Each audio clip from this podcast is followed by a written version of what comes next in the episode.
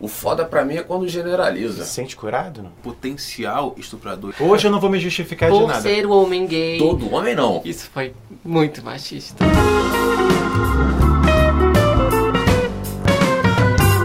Fala galera, tudo bem? Eu sou o Pedro de Figueiredo e esse é mais um episódio do nosso querido podcast do Memo. Para quem ainda não sabe, o Memo é um negócio social que oferece a homens a possibilidade de refletir em conjunto sobre o nosso comportamento. A gente faz isso em encontros presenciais que são gratuitos, também com produção de conteúdo, como esse podcast, e serviços como workshops, oficinas e atividades do tipo. Bom, Theo, você fala pra gente qual é o tema de hoje? Hoje a pergunta que nos atormenta é por que os homens, muitos homens ainda têm medo do feminismo? Boa. Esse tema foi levantado num dos encontros do Memo pelo nosso querido e incrível convidado de hoje, o Fernando Cesp. É... E aí, meu querido, tudo bem? Tudo maravilhoso, amigo. Boa, Tô muito feliz de estar aqui. boa, obrigado. A gente agradece a sua presença. É, e sempre comigo aqui também, Telzito, que já trouxe o tema pra gente, Hello, it's me. e Caio César, Geocar da Internet. E aí galera, beleza? Tranquilo? Boa. Antes da gente começar, eu queria aqui falar com muito orgulho que esse podcast é um oferecimento da Cartago, uma marca da Grendene de sandálias masculinas, que está junto com o Memo por acreditar, como nós, na importância do debate sobre masculinidades. Bom, para começar a falar de um tema como esse, de por que nós homens ainda temos medo do feminismo, a gente acha muito necessário a fala da Aline Vieira, que é mestranda em História, Sociedade e Política pelo Centro de Estudos de Gênero da Université Paris 8. Ela também é uma das idealizadoras do festival Agora Que São Elas e uma grandíssima amiga muito querida, sou apaixonado pela Aline. E uma excelente guia turística também. Muito obrigado, Aline. Aí, ó, que maravilha. É, por favor, então, Aline, fala um pouco pra gente aí do que, que você acha dessa temática de hoje. Bom, qualquer mudança de padrões ou saída da zona de conforto incomoda, seja de uma maneira positiva ou negativa. Então, quando a gente fala de feminismo, da quebra da supremacia masculina, da sociedade patriarcal, a gente está, na verdade, mudando as bases educacionais, políticas, econômicas, religiosas, culturais que a gente está inserido. E essa mudança é mais sentida pelos homens, que, naturalmente, por não estarem expostos de uma forma tão direta às principais consequências do machismo, nem sempre enxergam com facilidade os pontos críticos desse padrão. Então, muitas vezes, o feminismo é enxergado como um processo de ganho de virilidade pela mulher e feminilização do homem. Então, é uma confusão entre os dois sexos, é como ver um sexo no outro. E a maior parte dos homens eles se tornam machistas de uma forma muito natural. O primeiro passo, é, na minha opinião, para o homem é, enxergar é ouvir e aceitar a necessidade dessa desconstrução. E esse aprendizado contínuo e reflexão não é exclusividade dos homens. Eu acho super importante a gente ressaltar isso, que é um processo que nós, feministas, também nos vemos imersos o tempo inteiro. Então, para as mulheres, não é fácil enxergar as situações, refletir sobre o passado, entender o que estava por trás daquilo.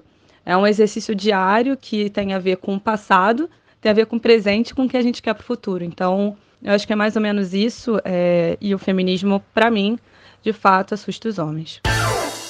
Muito bom, hein? É, o primeiro passo é ouvir e aceitar a necessidade dessa desconstrução e o feminismo de fato nos assusta, né? É isso aí. Muito obrigado pelo importante depoimento, Aline. Eu queria aproveitar a deixa da Aline para chamar o Fernando aqui para falar e dizer o que, que te motivou a trazer como líder da rodada esse tema para a gente discutir lá no nosso encontro. Por favor, Fernando, diz aí. Quero agradecer de novo por estar aqui entre amigos, né? Pessoas que eu já tenho um contato A presencial. gente que te agradece, cara. Para Com com certeza. É sempre muito, é muito prazeroso poder encontrar vocês e a gente poder mexer nessas feridas aí juntos. É, então, essa questão do feminismo, é, eu senti a necessidade de trazer ela ano passado, né? Depois de ficar cerca de dois anos, mais ou menos, trabalhando na Casa Nara e tendo muitas atividades onde as mulheres eram liderança delas, né? Então, era- Se você quiser falar um pouquinho da Casa na Área, que acho que as pessoas Claro. não conhecem A Casa muito. Nara é um projeto que funciona no centro do Rio, né, na parte do centro histórico, num sobrado, e ele reúne é, ocupações e projetos voltados para um ativismo em mu- muitas frentes diferentes. Então, é incrível, é incrível. A Casa na Área é incrível. Visitem a Casa na Área. Visitem a Nossa, casa é apaixonante. Se você aparecer no centro do Rio, por favor, vá lá. É um lugar de autocuidado e mexer realmente em feridas profundas como essa que a gente está trazendo hoje aqui, né? Então, ao longo dessas experiências de quase dois anos na Casa na Ara, eu percebi uma ausência masculina muito grande nos eventos onde as mulheres estavam liderando, né? Geralmente os homens tinham medo de estar nesse espaço. E esse lugar, né, de de estar presente e poder passar por constrangimentos, né, a partir do momento que você escuta as mulheres falando, né, eh, das consequências do nosso machismo, ela causa realmente muita dor, ela gera um, um constrangimento particular muito grande.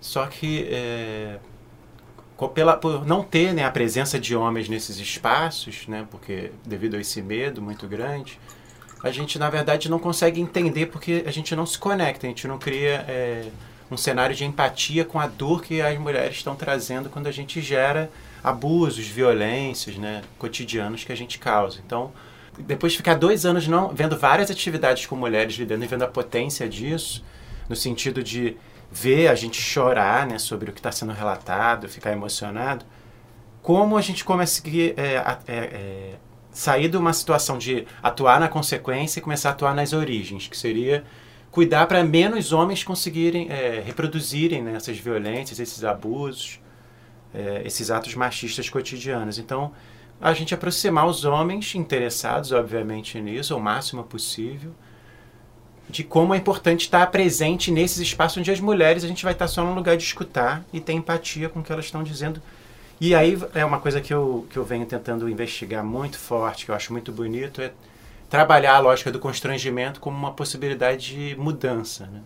Mudança do meu comportamento, porque se eu ficar constrangido e entender aquilo como um presente, um presente que me deixa constrangido, mas que me, quando eu sou acessado por esse constrangimento, eu posso está ressignificando um comportamento. E o exercício re regular ou recorrente disso é a possibilidade de a gente criar um outro espaço social, né? De construir um tecido social com homens e mulheres que sejam mais saudáveis, né? Pô, por aí, né? Pois é. Não sei nem Podemos encerrar o episódio? É, já deu, já deu, já deu. Palmas, né? Doideira. Muito bom, irmão. Para mim fica muito o que a gente sempre comenta no Memo, né, que é estar é, confortável no lugar de desconforto. Então, ao mesmo tempo que a gente acha muito importante construir espaços entre homens, para que a gente fale entre nós, sobre nós e sobre o que a gente passa, também é muito importante estar em espaços de mulheres ou ouvindo mulheres, para que a gente realmente entenda de uma, uma maneira mais profunda e mais genuína todo o mal que a gente causa, assim, mesmo que a gente não queira causar. Então isso é um, é um dilema muito grande, assim, e que, eu, e que eu vejo que muitos homens, quando chegam ao debate de masculinidade, e ficam bastante confortáveis nesses espaços. Então, é, o cara vai em todas as rodas, o cara vai em todos os eventos de homens, mas ele não quer ir em eventos de mulheres, porque ele só quer ser acessado num lugar super confortável. Então a gente sabe que nas, nas nossas rodas, por mais que a gente questione, fale e tudo mais, é bem diferente quando uma mulher questiona. Sim. Bate muito mais forte né, do, do, que, do que a gente. É, a gente costuma dizer e afirmar em todos os encontros que o Memo é um espaço para homens incomodados. Né? Então o que acontece é, é homens que têm consciência de que vão lá para também é, olharem para suas questões internas e é, para suas questões mais profundas e assuntos mais profundos e é, discutirmos a partir disso. Assim. É, seja o líder trazendo é, um tema ou uma questão sobre a própria vida, ou os demais quando há colaboração escutativa para o que o líder trouxe na rodada. Mas também dentro desses espaços também há homens que pensam é, e amam de forma diferente, né? Então, é, estar diante de uma plateia, entre muitas aspas, de homens héteros sendo o único homo, ou o único gay, o único homossexual da parada, é, traz uma, um, um espaço de escuta que eu, pessoalmente falando, nunca tive Assim, eu nunca tive é, amigos homens, eu nunca estive em círculos de, com homens héteros. É, isso aconteceu agora, é, desde 2017. É, então, esses espaços se colocam abertos, inclusive, para homens é, gays é, é, encontrarem escuta é, se perceberem também fazendo parte de uma discussão que não é só dos heterossexuais, que não é somente das feministas, mas que é de todos, é inclusive de nós gays, assim, porque somos homens também. Então, essa pauta precisa passar por nós também. Irado, irmão. E me veio uma pergunta na cabeça para você. Você acha que homens gays também têm esse mesmo medo do feminismo? Eu acredito que que sim, há, há um certo temor, porque é, há uma organização presente, há uma transformação que é que está ali, mas que a gente ainda precisa entender mais sobre quem é, é o, o que é equidade de gênero genuinamente. Eu acredito que a gente ainda é, é, a gente ainda está muito confuso sobre o que é igualdade, o que é equidade, é, qual o meu real papel nisso enquanto homem homossexual. Então acredito que enquanto você não entende muito bem qual é o seu papel, você acaba temendo porque não compreende mesmo o que está chegando. Então, o acho... que, que é a diferença entre igualdade e equidade? Acho que é um bom ponto para a gente levantar aqui. Alguém uhum. se atreve a responder? Cara, até onde, até onde minha compreensão alcança, é, equidade é quando a gente leva em consideração é, as, diferenças. as diferenças, mas também as necessidades de cada uma dessas diferenças. Não é sobre simplesmente, ah, somos todos diferentes, mas colocarmos percepções que são é, iguais, homogêneas. Não. É sobre, sim, somos diferentes. Eu sou diferente enquanto homem gay, você é diferente enquanto homem negro, diferente de uma criança, diferente de uma pessoa idosa, então, diferente de uma mulher, obviamente. Então, há essas diferenças. E levando em consideração essas diferenças, a gente também cuidar das necessidades a partir dessas diferenças. Então, quando a gente fala sobre equidade de gênero, é também construir novas formas de economia e novas, e, e novas possibilidades na política, levando em consideração que existem essas diferentes necessidades, porque definitivamente somos diferentes podemos ter ideais semelhantes, podemos ter desejos semelhantes, vontades semelhantes, mas somos diferentes em vários aspectos e a gente precisa levar em consideração quais são as necessidades para cuidar dessas diferenças. Adorei. É, um exercício que eu acho muito legal da questão de como a gente se sente confortável ou não no feminismo é, é a gente se dar conta do nosso cotidiano social, né? Nosso cotidiano social, tanto no espaço de trabalho como no espaço de lazer, né, que seria, no espaço que a gente teria mais escolhas para onde a gente vai estar. É, o que a gente está consumindo e o que a gente está financiando. Né? É, então, no cotidiano social, a gente vai estar tá consumindo alimentos, a gente vai estar tá consumindo é, cultura, e na hora que a gente for olhar quem é que está é, trazendo essa narrativa, é um exercício que a gente pode perceber se são mulheres que estão por trás desse lugar. Né? Você acha que a gente evita, a gente homem evita consumir esse tipo de, de conteúdo feito por mulheres? Eu acho que isso é um pouco do desdobramento desse medo do feminismo, né?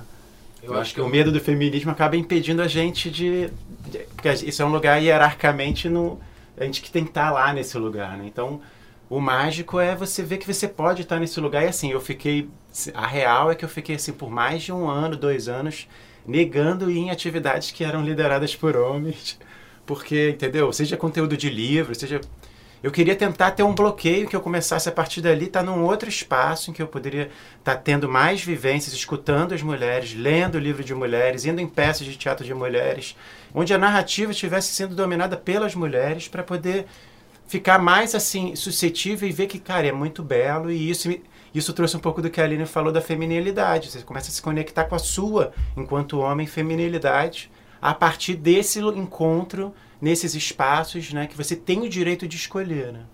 Muito Acho bom. que é isso. Boa. Acho que para mim é um, é um é um movimento comum assim de homens, sabe? Tipo, eu lembro que anteontem uma amiga minha falou assim, Caio, é, quais são as mulheres negras que você escuta assim na música? E eu parei uns dois, uns dois segundos assim para pensar, quais, quais, quais eram. Porque, tipo, obviamente tem, eu escuto um monte, mas é uma coisa que eu preciso lembrar quem eu escuto. Se ela falar assim, quais são os homens negros que você, que você escuta, eu ia falar assim, ah, fulano, fulano, fulano, fulano, fulano.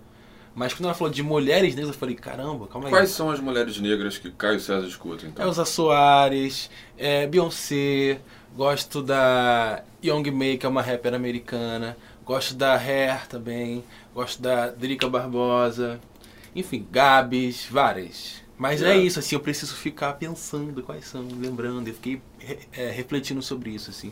E acho que mais, e o que eu, o que eu tento fazer hoje é que mais do que é, consumir coisas de mulheres, música, filme, teatro, o que for, é consumir coisas de mulheres que não tem a ver necessariamente com o feminismo. Porque é uma coisa que a gente sempre fala também enquanto pessoas negras, né? Tipo, só pode, a gente só pode falar disso. Só pode falar de questão racial, a gente fala sobre tudo, né? E mulheres também falam so, sobre tudo, sobre ciência, sobre universo, sobre várias coisas, sobre física. Então acho que até quando a gente começa a tipo consumir coisas de mulheres, é tipo assim, mulheres feministas, uhum. músicas feministas, Sim. peças feministas, filmes feministas.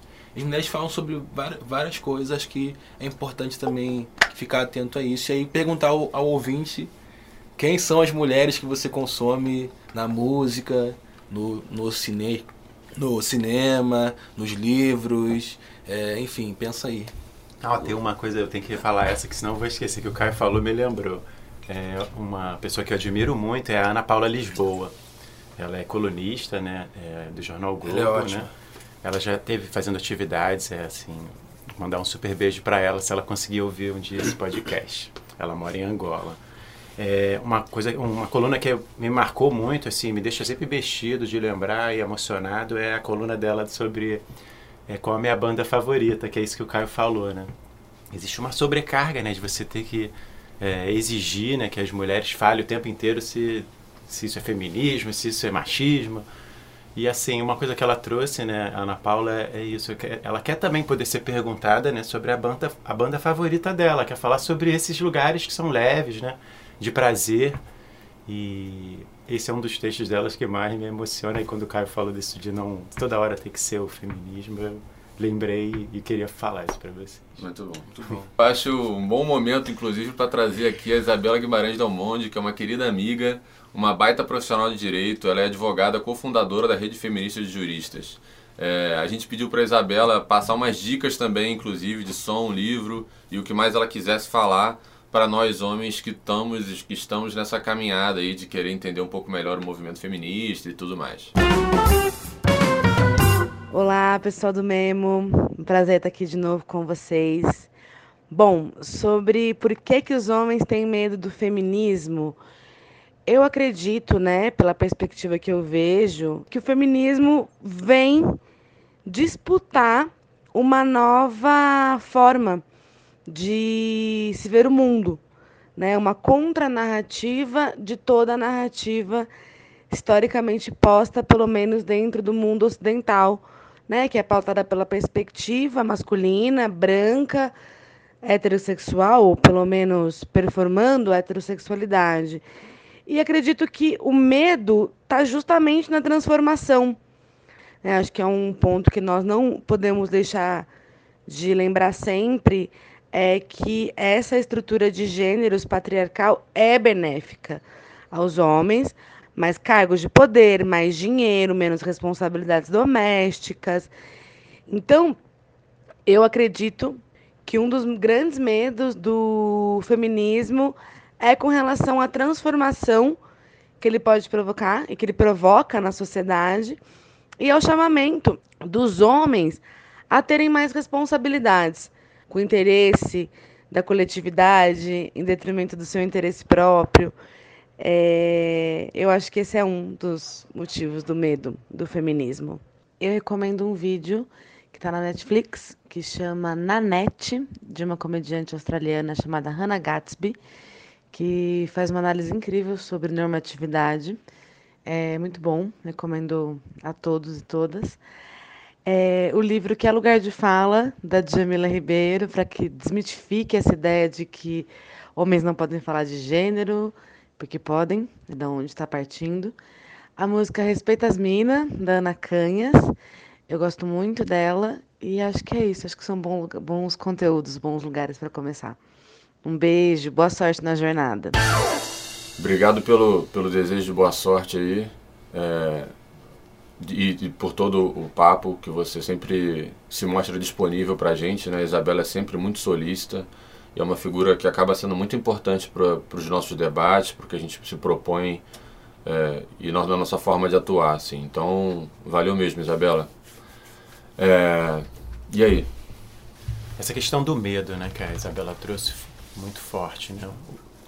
O, medo, para mim, no caso, tem muita relação com mexer em umas feridas muito minhas, particulares, né?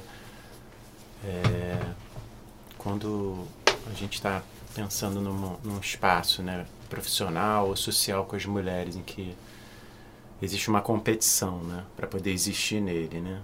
E nessa competição, é, como eu vou lidar com essa, essa ocupação das mulheres né, nessa competição? Esse exercício da justificativa em geral, né, quando a gente está numa situação em que a gente fica desconfortável porque a mulher está dizendo algo que vai me atingir enquanto homem, né, que pode não ser eu a pessoa, mas pode ser eu também, né, que já reproduzi aquilo, aquele ato machista. Então, a minha preocupação é justificar julgar o que ela está dizendo, a minha preocupação é, de fato, escutar o que ela está dizendo e falar: cara, eu posso estar fazendo isso mesmo, eu já fiz isso em algum momento. Reconhecer né, esse lugar de, de que eu sou, em alguns momentos, opressor. Né? Eu, tô, tô, eu não dou conta de de estar curado de nenhum, de nenhum ato machista. Na verdade, eu pratico atos machistas com alguma frequência. Esse é o exercício que eu estou tentando fazer e assim é, é isso para mim é, é, é, a mágica das relações, né? Para a gente poder de fato conseguir ficar mais seguro nesse ambiente onde o feminismo esteja presente. Não é simples, né? Não, não, é, não é. Eu lembro o dia que eu conheci o Theo, que está aqui comigo, é, que foi ali no meados do segundo semestre de 2017, num evento de comunicação não violenta, feito pelo Dominique Barter, um cara incrível. É, e eu lembro que, sei lá, tinham cento e poucas pessoas, e dessas cento e poucas pessoas, tinham dez caras, no máximo. E desses caras, homens héteros e tudo mais, ainda me menos, né? E aí uma mulher, eu lembro que uma mulher perguntou pro Dominique por que que nesses eventos tinham sempre maioria de mulheres. E ele falou uma coisa que me fez, me pareceu fazer muito sentido, assim, que quando as pessoas, as pessoas que buscam esses lugares de transformar de uma certa forma a sociedade, as relações que temos, são as pessoas que estão se sentindo pior nessas relações, né? Estão se sentindo mais fragilizadas, mais vulneráveis nessas relações. Então, por isso o interesse maior das mulheres, assim, porque de uma certa forma, como a Aline colocou, a gente também sofre com machismo, mas não somos as principais vítimas, né? dessa sociedade patriarcal e tudo mais. Temos uma conta positiva aí. Eu já escutei isso de uma coisa é escutar, outra coisa é ouvir. Né? É, escutar é simplesmente você estar tá ali, estar tá presente, estar tá ali escutando. Outra coisa é ouvir. Ouvir tem uma coisa de compreensão, de, de checagem, de, de estar presente de forma mais plena, mais genuína. Eu acredito que é um movimento muito importante de, de trabalho da, da própria reatividade. Ouvir para compreender genuinamente, ao invés de simplesmente encontrar coisas para ter uma resposta de imediato. Eu acho que isso para homens se dá ainda mais presente com mulheres, né, do que com outros homens. A gente sempre comenta isso do quanto é um privilégio nosso fazer com que os homens nos, nos escutem mais. Então, às vezes, o mesmo esporro que a mulher dá o cara vai se negar a aceitar esse esporro, mas se um outro homem dá o mesmo esporro, no mesmo tom, com, a mesma violência talvez, ele vai aceitar muito melhor. Às vezes então, não precisa nem ser esporro, né? É. Às vezes, assim, um conselho, uma Exatamente. sugestão vindo de nós tem um outro tipo de, de impacto, né? E então, acho coisa... que essa, essa, essa reação tem muito a ver também com esse, com esse medo de se sentir inferior a uma, uma mulher, de estar tomando esporro de mulheres. Outra coisa, se sentir inferior, inclusive, a um homem gay. Porque total, eu experimento, total. eu experimento coisa muito semelhante nesse papel, nesse lugar. É, de justamente por ser o homem gay, é, por é, é ter qualquer traço mais delicado, tem isso. Eu, eu percebo, percebo a mesma coisa, a mesma dinâmica acontecendo do lado de cá, infelizmente. Com certeza. Então, um desafio que eu, que eu gosto de trazer é que é difícil, né? Eu vivo esse desafio, é quantas vezes a gente atravessa a fala de uma mulher. Né? É muito recorrente isso acontecer. É, e assim, até que você crie, nem que você crie um caderninho para você ficar mais atento para isso, acho que vale a pena às vezes, que a gente faz isso com muita frequência, porque justamente na, na nossa colonização de pensamento, hierarquicamente a nossa palavra ela é livre, a gente tem que dar ela o tempo inteiro uhum. e atravessar a fala de todo mundo e principalmente das mulheres, até das mulheres que a gente está próximo. Isso pode acontecer com a minha filha, pode ser, acontecer com a minha companheira, pode acontecer com a minha mãe. E aí para entrar nessa parte do feminismo, do medo, que pode mudar para mim, muda muito forte, é quando você escuta, se certifica que entendeu o que a pessoa falou com ela, e aí você se conecta talvez com um lugar que, que a gente chama de muito mágico, que é os sentimentos e a necessidade daquela pessoa, né? Quando eu acesso esse sentimento e a necessidade da outra pessoa, de fato eu consigo pensar que caramba, agora eu entendo que quando eu faço isso, eu estou sendo uma pessoa assim que está gerando um incômodo muito grande, uma dor muito grande na outra pessoa. E aí eu tento olhar para isso e mudar. Você falou na tua outra fala uma coisa de na hora de não ser reativo, que não necessariamente é você que está, você, aquela, aquela, aquele indivíduo que está sendo acusado de alguma coisa, mas sim que é uma coisa dos homens, né? Eu vejo muitos homens me trazendo coisas do tipo assim, o foda pra mim é quando generaliza, entendeu? Porque nem todo homem, sabe o nem todo homem? Uhum. Então. É a justificativa. É, a justi é uma justificativa já. Tem que anotar no caderno. Hoje eu não vou me justificar de nada. É sério. No início vai ter que ser mecânico. Hoje eu não vou me justificar de nada. Vou escutar coisas que eu faço que para outras pessoas são ruins ou que homens fazem, sei lá. É um argumento que muitos me trazem como o argumento, sabe? Tipo. Eu lembro que até numa das, dos nossos encontros a gente escutou, a gente debateu. Será que todos os homens são potenciais estupradores? Porque é uma coisa, né? Todo homem é um potencial estuprador. Sim. É, e que assim, todo homem não. Eu não, sabe assim? E esse nem eu, nem todo homem, para mim também traz esse papo todo do medo do feminismo e tal. Então Sim. assim, o que que a gente, como que a gente aborda essa questão do nem todo homem, sabe? Eu acho que é um, é um acho que para mim já parte de um lugar de culpa, assim, porque é isso. Se você sabe que nem todo homem é assim, se você sabe que você não é assim, por que você está incomodado, bicho? Sabe? É uma, é uma. Parece que faz. Parece não, né? Acho que é isso, né? Faz muito mais questão de tirar o seu da, da, da, da reta do que entender um, um contexto geral. Quando a gente fala de questões humanas, a gente vai generalizar. É, é eu, isso. Assim. Eu gosto muito de pensar a lógica do assume que isso é um problema que existe entre homens. Sim. Assim, é, porque esse é o lugar que é a possibilidade de a gente mudar o comportamento. Reconheça isso. Né? É, porque se você falar que eu não estou nesse lugar, então por quê? Você já está num lugar curado em algum lugar? Você se sente curado? Não? Então, é, eu acho que reconhecer, assumir que a gente tem problemas com isso e a gente tem que olhar para isso juntos. A gente tem que falar sobre isso. Não pode invisibilizar o assunto. Eu acho, acho, é eu acho que só a frase da, da da maneira como elas colocam já, já, é bem, já é bem leve. Dizer que a gente é potencial estuprador e não que nós somos de fato estupradores. Total. Ela está dizendo que andando na rua, que ela não te conhece e ela, e ela entende que você pode fazer alguma, alguma coisa contra ela em é, algum momento. E pode, né? É isso. É isso. E aquela frase que tem, eu acho que eu postei uma vez nas redes do é, o maior medo dos homens quando são presos é o de ser estuprado, né? De, a possibilidade de ser preso e ser estuprado. E as mulheres têm isso o tempo inteiro. Então, Cara, não está tudo bem a gente pensar que as mulheres estão transitando na rua né, e o direito de ir e vir está em risco por conta dessa cultura, né, do estupro. Então, então não faz sentido a gente ficar com medo de um lugar que é o feminismo, que está falando sobre vários assuntos de visibilização das mulheres. A gente tem medo de estar num lugar em que a gente ama várias mulheres, né? A gente, nós viemos de mulheres, né? E a gente não está escutando o quanto é importante visibilizar esse direito de ir e vir e outros direitos né, que elas têm, né, e, e direitos de estar nos espaços que elas quiserem. E a gente não permitir isso é uma. É, de certo modo, é perpetuar essas culturas violentas dos homens. Né? Então acho que é mexer nisso. É, me aproveitando do que é, Fernando trouxe de assumir e aceitar, vale colocar aqui uma coisa bem importante. Não é porque eu sou gay que eu vou entender melhor outras mulheres. Uhum. Definitivamente não. Eu só sou um homem que minha forma de amar é amando outros homens. Mas não é por conta disso que eu vou ser menos machista. De, de jeito nenhum. Eu lembro de um episódio em que eu estava num círculo de enluto organizado por uma mulher incrível chamada Luísa Toschi. Eu era o único homem dentro de um círculo de, sei lá, 20, 23 mulheres. A gente já começou com atraso e elas fizeram, organizaram todo o espaço e qualquer pessoa que se sentisse vontade de ir para o centro do, do, da roda para enlutar e para colocar para fora o que estava sentindo podia fazer isso.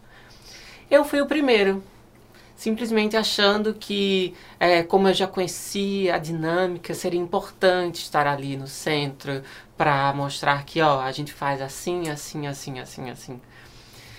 E aí, depois, conversando com Luísa, Luísa veio perguntar, Theo, por que você foi o primeiro? Eu disse assim, ah, eu senti. Eu senti que deveria ter sido o primeiro. Eu disse a ela, ok, mas por que você foi o primeiro? E ela me perguntou isso tantas vezes, até que eu cheguei nesse lugar de, caramba, a gente já chegou atrasado, a gente precisava fazer o negócio funcionar.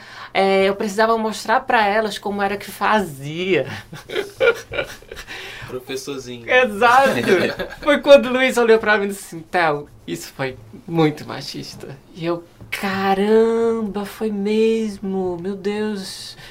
Então acredito que é, é um exercício, leva tempo. É, e precisa de disposição também. Então... Bom, não dá para falar de feminismo sem falar de Jamila Ribeiro, né? É uma grande referência, talvez a maior referência que temos nesse debate.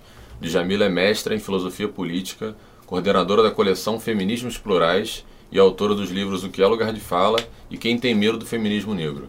Djamila é uma mulher incrível, é uma das maiores inspirações para a criação do Memo, inclusive. E recentemente, numa entrevista ao Nexo, ela falou sobre a importância de discutir não apenas o feminismo, mas o feminismo negro. Vamos ouvir um pouquinho. Esse negro que marca o feminismo, acho que é uma maneira de mostrar que são mulheres negras que estão pensando a sociedade, né? Não é necessariamente é, a gente pensando só nas mulheres negras, eu acho que às vezes é essa a inversão que às vezes as pessoas fazem. Então, a Nélia Gonzalez, por exemplo, ela dizia que a gente estava pensando modelos alternativos de sociedade. Mas esse negro, ele precisa ser marcado porque para nós a gente entende que ser feminista necessariamente precisa ser antirracista, porque existem mulheres negras. Né? Da mesma forma como Audre Lorde dizia, se você é militante da causa LGBT, necessariamente você deveria ser antirracista também, porque existem pessoas LGBTs negras. Então, acho que muito por conta de que os movimentos, eles acabam trabalhando muito separadamente, pensando só naqueles sujeitos é, que querem contemplar, e não pensam que esses sujeitos são marcados por outras identidades. Então, acho que o feminismo negro ele traz isso de importante ao pensar em interseccionalidade, ao pensar que a gente não é uma coisa só que a gente está em encruzilhadas e que a gente, enfim, é, combina ou entrecruza opressões. Então, o feminismo negro ele vem para mostrar que a gente está pensando num projeto de sociedade onde não sejam a gente eleja qual opressão que é mais importante. A gente entende que se elas são estruturantes, estruturam a sociedade, a gente precisa pensar formas de combate a todas elas. Bom, Jamila é demais mesmo. Uh, o mesmo acha muito importante perceber essas encruzilhadas, como ela colocou, que não somos uma coisa só. Essa é uma condição muito importante da nossa existência. E nos nossos encontros, hoje no Memo, a gente reúne homens brancos, negros, héteros, gays, trans, cis, jovens, velhos. A gente quer, quer fazer dos nossos encontros, dos espaços que o Memo ocupa, os mais plurais e diversos possíveis. assim. Então, Dito isso, eu queria ver o que vocês acham do que a Djamila trouxe, meus amigos. Para mim, é, é, fundamental assim a, a, perspectiva que ela trouxe, porque é, mesmo entendendo a minha construção enquanto homem, a gente sabe que ninguém é só gênero, né? Assim como ela disse que ninguém é só é só mulher, ninguém é só negro, ninguém é só é, LGBT. Então a gente tem todos esses, esses recortes que influenciam na nossa é, construção.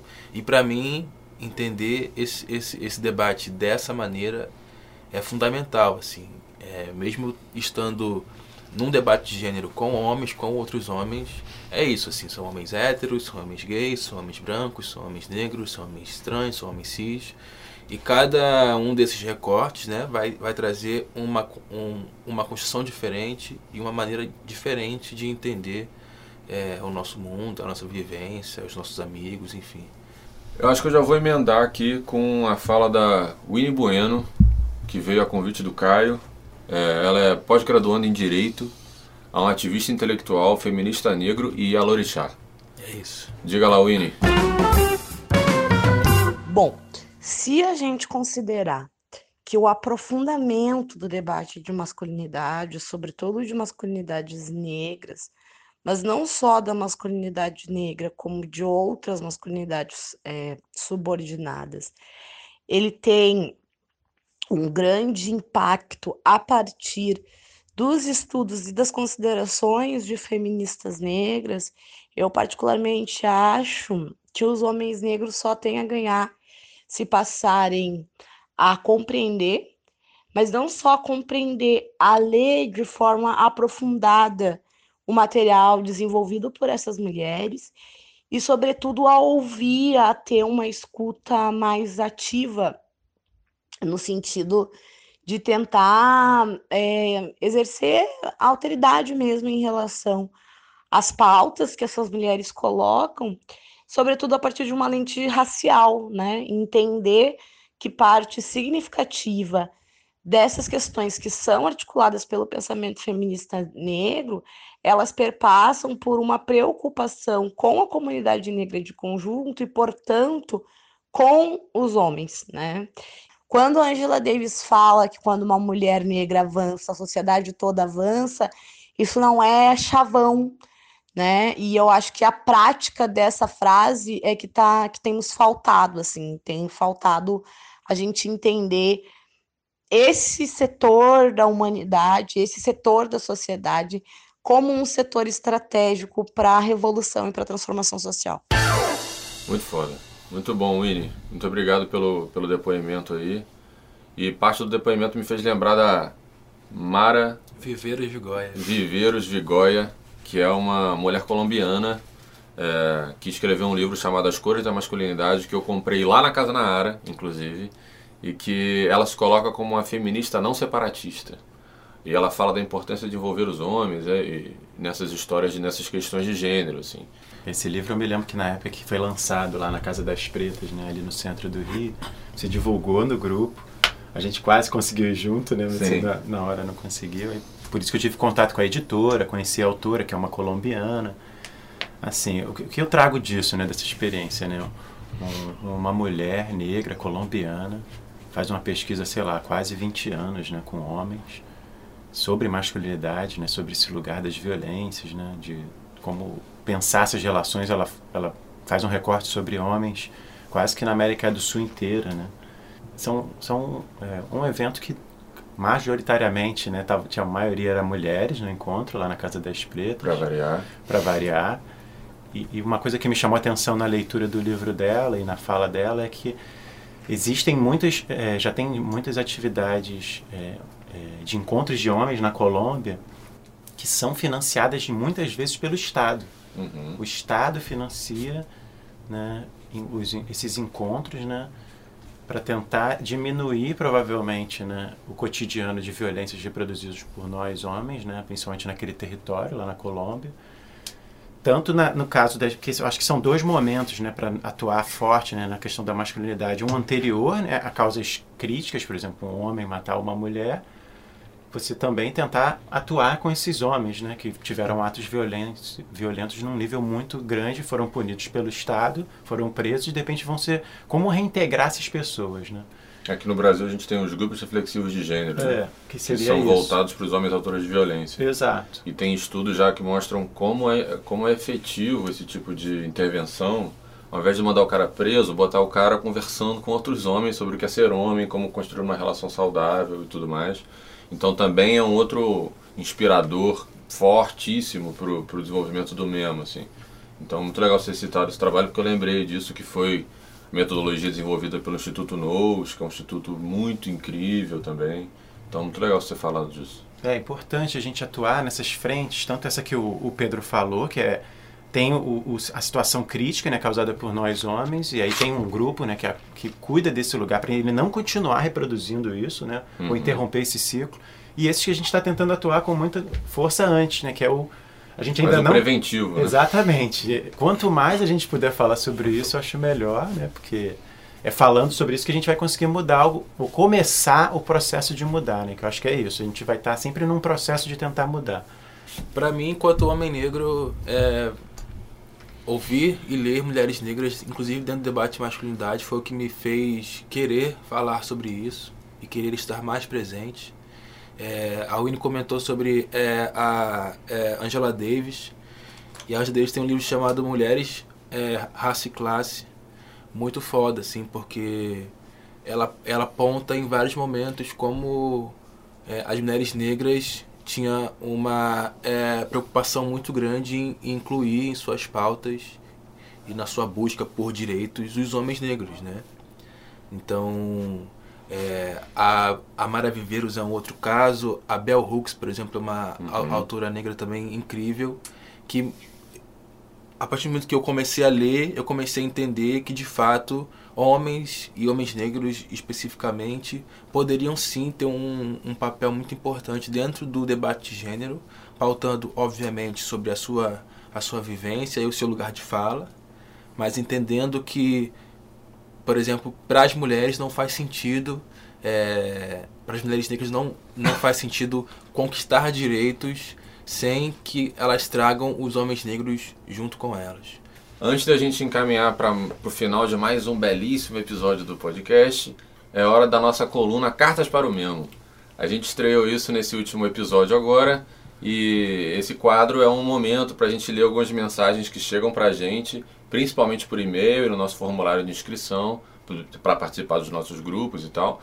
É uma forma da gente trocar ainda mais com a galera. Assim. A gente sabe que nem todo mundo consegue participar dos encontros, a gente tem as nossas limitações.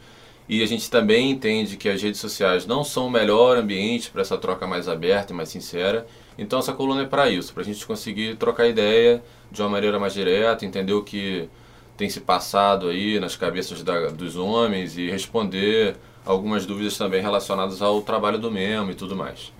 A primeira mensagem diz assim: Uma garota que conheci me contou sobre o Memo e logo me interessei.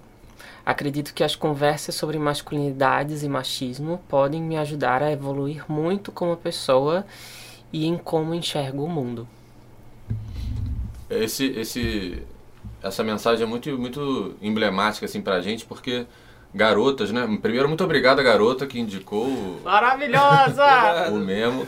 E isso não é raro, assim, geralmente, boa parte das vezes, as, os homens acabam descobrindo o memo por conta das mulheres, assim seja uma amiga, seja a irmã. Geralmente quando a gente conversa com mulheres, né, falando sobre o mesmo, é, a resposta geralmente é: você tem que falar com meu irmão. você tem que falar com meu namorado. Seja por indicação ou por imposição. Uhum. Você vai no encontro do mesmo sim.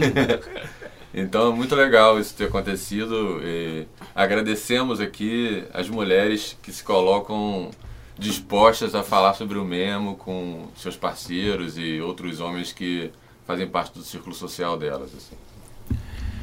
Outra mensagem. Ouvi sobre o projeto no podcast do Mamilos. Muito obrigado, Mamilos. Muito obrigado, Juliana, Uhul. Cris.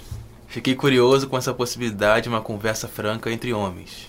Me enxergo machista e quero mudar, mas é difícil encontrar lugares para falar sobre o tema. Moro em São Paulo, mas infelizmente não tenho disponibilidade para participar dos encontros. Mais vídeos no YouTube ajudariam muito. Abraço.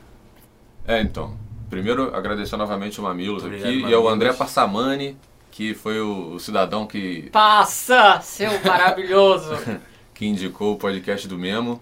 É, mas é importante a gente falar sobre essas questões de, de disponibilidade para participar. Né? Os nossos, o, o Memo hoje tem seis grupos fixos. A gente está tentando aumentar esses grupos também saindo de Rio e São Paulo. É, em São Paulo só temos um grupo lá, então a gente tem essa limitação de fato que a gente está tentando ver como solucionar, mas a gente também não, não garante que vamos expandir loucamente, sabe assim, porque dá muito trabalho. E esses vídeos no YouTube a gente entende como uma dificuldade um pouco maior de produção do que um podcast, por exemplo. Então o podcast também vem nesse lugar de expandir o que a gente debate dentro dos nossos encontros, trazendo essas pessoas que a gente considera importantes para o nosso debate, para esse papo todo aqui, como o Fernando, como esses depoimentos que a gente recebe e tudo mais. Mas, de qualquer forma, muito obrigado aí por, pelos elogios e por querer fazer parte disso. A mensagem seguinte diz assim: Vou ser pai daqui a mais ou menos um mês. É, talvez ele esteja ansioso, né? Não sei. É, eu, acho, eu acho legal esse assunto do.